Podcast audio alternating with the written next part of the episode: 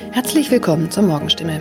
Heute ist Freitag, der 17. Dezember. Mein Name ist Christine Tanschinetz. Guten Morgen. Und das sind heute unsere Themen aus der Region. Kinderärzte sollen Impfstoff zurückhalten. Freifahrt in der Stadtbahn bei kaputten Automaten. Und Papagei überlebt Wohnungsbrand und wird Tage später gefunden. Weil nicht genügend Corona-Impfstoff für Kinder im Alter von 5 bis 11 Jahren vorhanden ist, fordert das Land Baden-Württemberg nach Informationen der Heilbronner Stimme dazu auf, ausreichend Impfstoff für die Zweitimpfung zurückzuhalten. Von der Bundesebene wurde uns mitgeteilt, dass auch die Lieferung des Impfstoffs für Kinder im Alter zwischen 5 und 11 Jahren voraussichtlich nicht in der erwarteten Menge lieferbar sein wird, heißt es in einem Schreiben vom Sozialministerium, das am Donnerstag landesweit an die mobilen Impfteams, die Stadt- und Landkreise sowie an die Kinderärzte per Mail verschickt worden ist. Das Schreiben liegt unserer Redaktion vor. Baden-Württemberg wurde vom Bund zuletzt zugesagt, bis zum Jahresende rund 300.000 Dosen des Kinderimpfstoffes zu erhalten. Diese Zusage kann nun offenbar nicht eingehalten werden. Sollten vom Bund anderslautende Informationen kommen, werde das Sozialministerium diese umgehend an die impfenden Akteure weitergeben und die Verteilung anpassen. Mehr dazu lesen Sie heute auf stimme.de. Seit 1. November hat der Stadtbahnbetreiber Albtal Verkehrsgesellschaft AVG die Fahrscheinautomaten in den Stadtbahnen stillgelegt. Sie sind noch da, funktionieren aber nicht. Da alle Haltestellen nun mit stationären Automaten ausgestattet werden, seien die Automaten in den Zügen nicht mehr nötig, erklärt die AVG die Gründe. Die Geräte sollen nun Zug um Zug in den 229 Stadtbahnen ausgebaut werden. Nur damit fällt auch die Alternative weg, wenn ein Automat an einer Haltestelle defekt ist. Was gilt dann? Manchmal sind Haltestellen einige Kilometer entfernt. Soll ein Kunde, der vielleicht wichtige Termine hat, so einen Umweg auf sich nehmen, wenn ein Automat an einem Haltepunkt defekt ist? Oder gilt eine Kulanzregel und er darf dennoch in die Bahn einsteigen? AVG-Sprecher Michael Kraut stellt für das Gebiet des Karlsruher Verkehrsverbunds klar, Dort dürfen Fahrgäste bei einem defekten Automaten an der Haltestelle einsteigen. Sie sollten den Defekt entweder dem Stadtbahnfahrer oder gegebenenfalls dem Prüfpersonal in der Bahn melden. In dem Fall werde kein erhöhtes Beförderungsentgelt verhängt. Man könne jederzeit prüfen, ob eine Störung an einem bestimmten Automaten vorlag. Auch im Heilbronner Hohenloher Haller Verkehrsverbund gilt diese Kulanzregel. Mehr dazu lesen Sie auf stimme.de. Am vergangenen Samstag kam es in Neckargartach zu einem Wohnungsbrand, bei dem ein Mann und ein Papagei verletzt wurden. Ein zweiter Papagei blieb unverletzt. Später stellte sich heraus, dass sogar ein dritter Papagei in der Wohnung sein müsste. Wenige Tage nach einem Hausbrand in Heilbronn haben Feuerwehrleute einen überlebenden Papagei aus einer betroffenen Wohnung gerettet. Ein aus der Wohnung geretteter Papagei wurde zudem vorsorglich einer Tierklinik übergeben. Der andere Vogel blieb am Samstag unverletzt. Doch damit war das Papageienproblem noch nicht gelöst. Denn am vergangenen Dienstag habe sich der verletzte Bewohner bei der Polizei gemeldet und mitgeteilt, einer seiner insgesamt drei Papageien müsste sich eigentlich noch in der Wohnung befinden. Tatsächlich entdeckten die Einsatzkräfte nach langer Suche den Vogel. Später konnten sie das Tier wohlbehalten an den Besitzer übergeben, wie es heißt. Soweit die Nachrichten aus der Region. Übrigens, die Corona-Fallzahlen in Stadt und Landkreis Heilbronn bleiben auf hohem Niveau, sind in den letzten Tagen aber deutlich zurückgegangen. Bleibt das so, wird am Sonntag die Ausgangssperre für ungeimpfte aufgehoben. Ob das eintrifft, erfahren Sie auf jeden Fall aktuell auf stimme.de.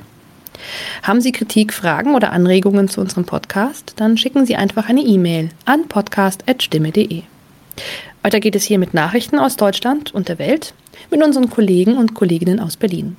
Ich verabschiede mich für diese Woche. Wir hören uns im neuen Jahr wieder und ich wünsche Ihnen eine besinnliche Weihnachtszeit und einen guten Rutsch. Vielen Dank und einen schönen guten Morgen. Ich bin Nicole Markwald. Das sind heute unsere Themen aus Deutschland und der Welt. Corona. Debatte um den besten Fahrplan für den anstehenden Winter. In Glasgow verhandeln Vertreter von rund 200 Staaten darüber, wie sich der Klimaschutz verbessern lässt. Die Staatschefs aus Russland und China fehlen allerdings. Und was hat sich in den USA getan seit der Präsidentschaftswahl vor genau einem Jahr? Beim Thema Corona herrscht momentan viel Verwirrung und wir versuchen das ein wenig zu ordnen. Klar ist, die Inzidenzen steigen. Klar ist auch, Die Impfquote stagniert. Zurzeit sind knapp 67 Prozent der Bevölkerung in Deutschland vollständig geimpft. Doch wie lässt sich zusätzlicher Schutz im anstehenden Winter gewährleisten? Dazu herrscht Uneinigkeit. Die Ständige Impfkommission empfiehlt Auffrischungsimpfungen, die sogenannten Booster, vorerst für gefährdete Menschen ab 70. Und die Praxisärzte sichern zu, die bis zum Ende des Jahres anbieten zu können. Dagegen wirbt der geschäftsführende Bundesgesundheitsminister Jens Spahn für Impfverstärkungen auf breiterer Front, schon für alle über 60. Er fordert auch, dass die Länder ihre Impfzentren aus dem Standby-Modus wieder aktivieren und dort Auffrischungsimpfungen anbieten sollen. Ganz so einfach geht das aber auch nicht.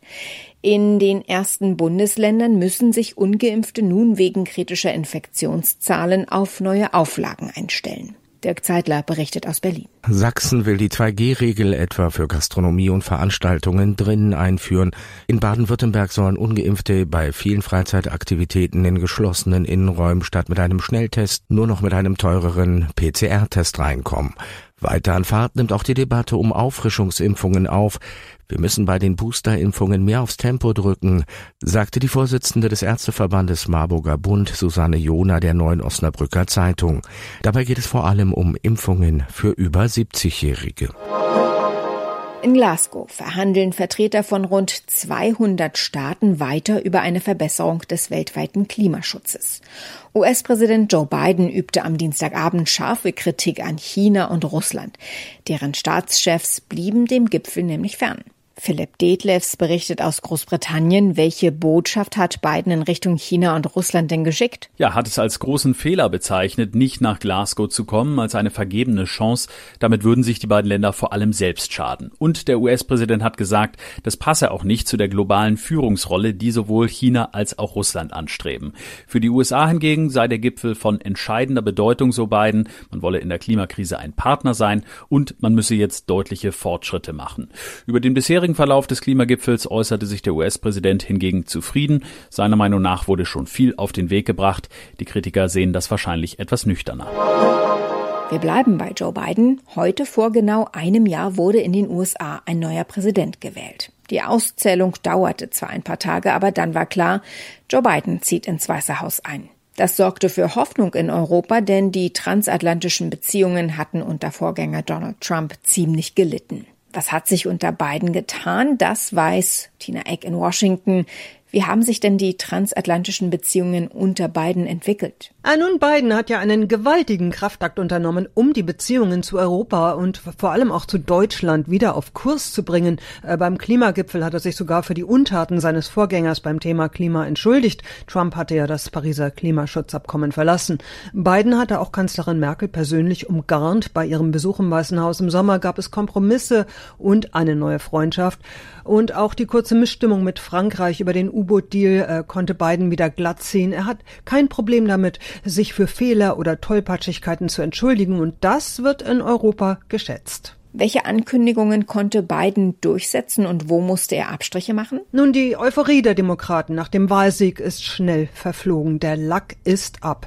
Der Abzug aus Afghanistan war ein Debakel und der innenpolitische Alltag von Biden ist derzeit ein einziger Kampf und ohne Abstriche geht fast gar nichts.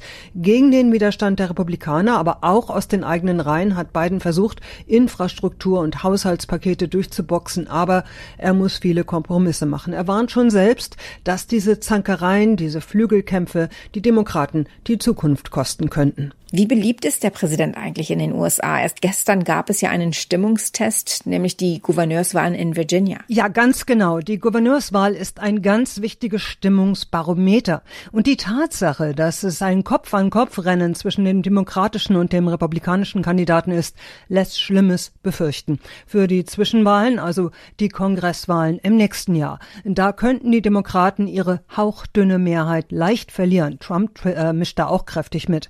Diese Wahl in Virginia gilt quasi als Referendum über Bidens Politik. Äh, seine Zustimmungswerte sind seit seinem Amtsantritt im Januar stetig gefallen, zuletzt auf 42 Prozent.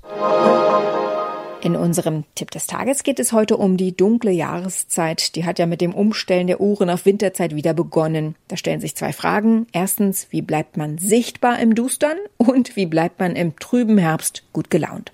Ronny Thorau hat ein paar Tipps. Ronny, hellere Kleidung ist in der dunklen Jahreszeit sicher besser als dunkle, aber hell ist nicht gleich hell, oder? Ja, genau. An sich ist natürlich eine weiße Jacke oder zumindest Kleidung in kräftigen, leuchtenden Farben, so wie gelb, orange oder hellrot, grundsätzlich schon mal gut und besser sichtbar, wenn man am Straßenrand dicht langläuft oder gar über die Straße. Aber es geht noch sichtbarer. Fluoreszierendes Material zum Beispiel wäre das eine. Das wird durch Licht aufgeladen und leuchtet dadurch heller. Und noch größeren Effekt haben sogenannte retroreflektierende Materialien. Die reflektieren das Licht von Autoscheinwerfern und werfen es zurück Richtung Auto. Und so ist man bis zu 150 Meter vorher sichtbar. Zum Vergleich, wie viele sind es, wenn man in dunkler Kleidung durch die Straßen läuft? Ja, weniger als 25 Meter, sagt der Deutsche Verkehrssicherheitsrat. Das bedeutet, wenn ein Auto so in der Stadt 50 kmh fährt und eine Vollbremsung macht, dann hat das einen Bremsweg von um die 28 Meter und das auch nur, wenn es günstig läuft und der Fahrer schnell reagiert. Und dann ist aber der Bremsweg eben immer noch zu lang. Ja, und noch ein Tipp für Kinder, ganz wichtig natürlich, Schulkinder vor allem, die jetzt alleine durch die Straßen laufen, für die gibt's ja auch retroreflektierende oder fluoreszierende Kleidung oder auch Rucksäcke oder Schulranzen. Die sollten aber durch europäische Normen, also sogenannte EN-Normen, zertifiziert sein. Noch zu einer anderen Aufhellung, der Stimmungsaufhellung, nämlich die dunkle Jahreszeit macht ja vielen auch stimmungsmäßig zu schaffen. Was hilft denn da? Ja, Tipp 1 funktioniert gerade im Moment noch sehr gut. Durch die Uhrenumstellung ist es ja gerade morgens erstmal noch früher hell sogar als vorher. Da bieten sich morgendliche Kurzspaziergänge an. Durch die kriegt man schon mal eine Portion Tageslicht, wird wach und hat ja auch schon mal ein Stück Bewegung gut. Später am Tag mehr davon. Jetzt von Tageslicht und Bewegung und Sport ist natürlich noch besser. Hilft alles gegen den müde machenden Mangel von Wachhormonen. Und ansonsten hilft auch zu Hause es sich einfach schön machen. Viel Licht, viel Entspannung, Sommer Sommerurlaub planen, gerne auch gesundes Essen und so viel wie möglich Kontakt zu Freunden, Familie, ob jetzt live oder virtuell. Das wirkt sozusagen auch wie Tageslicht. Das gibt es nicht so oft, eine Kehrtwende bei Facebook. Wie der Konzern mitteilte, will Facebook die Gesichtserkennungsfunktion abschaffen. Die hat bei vielen für Bauchschmerzen gesorgt. Gerade in Europa stieß sie bei Datenschützern auf Widerstand. Mit der Funktion konnten Nutzer automatisch in Fotos markiert werden. Aber, so schrieb Facebook, in der Gesellschaft gebe es Sorgen um den Einsatz von Gesichtserkennungstechnologien und Regulierer seien immer noch dabei, Regeln dafür zu entwickeln. Deswegen will man diese Gesichtserkennungsfunktion vorerst abschaffen und im Zuge der Abschaffung will der Konzern auch gespeicherte Daten zur Identifizierung der Gesichter von mehr als einer Milliarde Menschen löschen. Als Nutzer muss man dafür gar nichts tun. Ganz verabschieden wird sich Facebook von der Technologie aber nicht. Schließlich sei die Gesichtserkennungsfunktion praktisch beim Entsperren eines Geräts oder beispielsweise bei der Anmeldung bei einem Account. Soweit das Wichtigste an diesem Mittwochmorgen. Mein Name ist Nicole Markwald. Ich wünsche einen guten Tag.